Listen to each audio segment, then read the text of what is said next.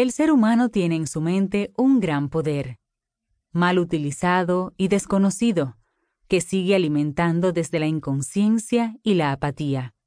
Y es desde ahí, desde donde analiza todo lo que acontece en su vida diaria, dando como resultado un patrón de vida adictivo.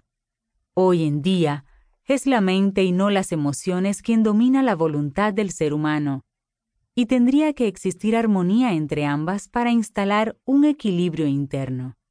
La mente es la puerta y también el problema, porque no permite ver con claridad esta y otras realidades. La llave es el amor y el poder es vuestro. El hombre tuvo percepción de su divinidad al principio de los tiempos, pero fue desconectándose de la fuente y perdiendo sus dones para conectarse con otras realidades. Olvidó su percepción del tiempo, la conexión con sus maestros, y vive así desde la inconsciencia, lleno de angustia por sentirse perdido. Las religiones le han ayudado a sentir una mínima conexión con el universo, pero hoy día se quedan cortas porque la gran mayoría de las personas, jóvenes y no tan jóvenes, no encuentran en las religiones ni refugio ni amor.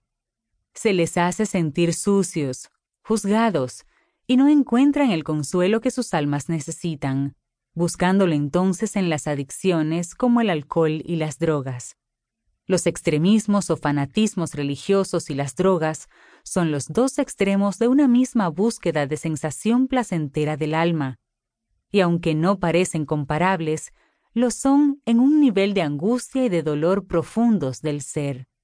En realidad, todos tienen tanto dolor inconsciente acumulado en sus mentes que no soportan la vida.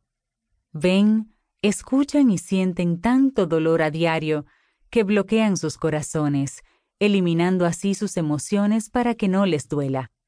Cuando el dolor los abruma, llegan inconscientemente a una pulsión de muerte que en muchas ocasiones les impide sentir la belleza de la vida y les conduce a una actitud adictiva. Lo primero que se ha de hacer consciente es la decisión de querer vivir. De lo contrario, se estará acelerando un proceso de caos interno que impedirá gozar de cualquier situación de la vida y que conduce al envejecimiento y a la enfermedad.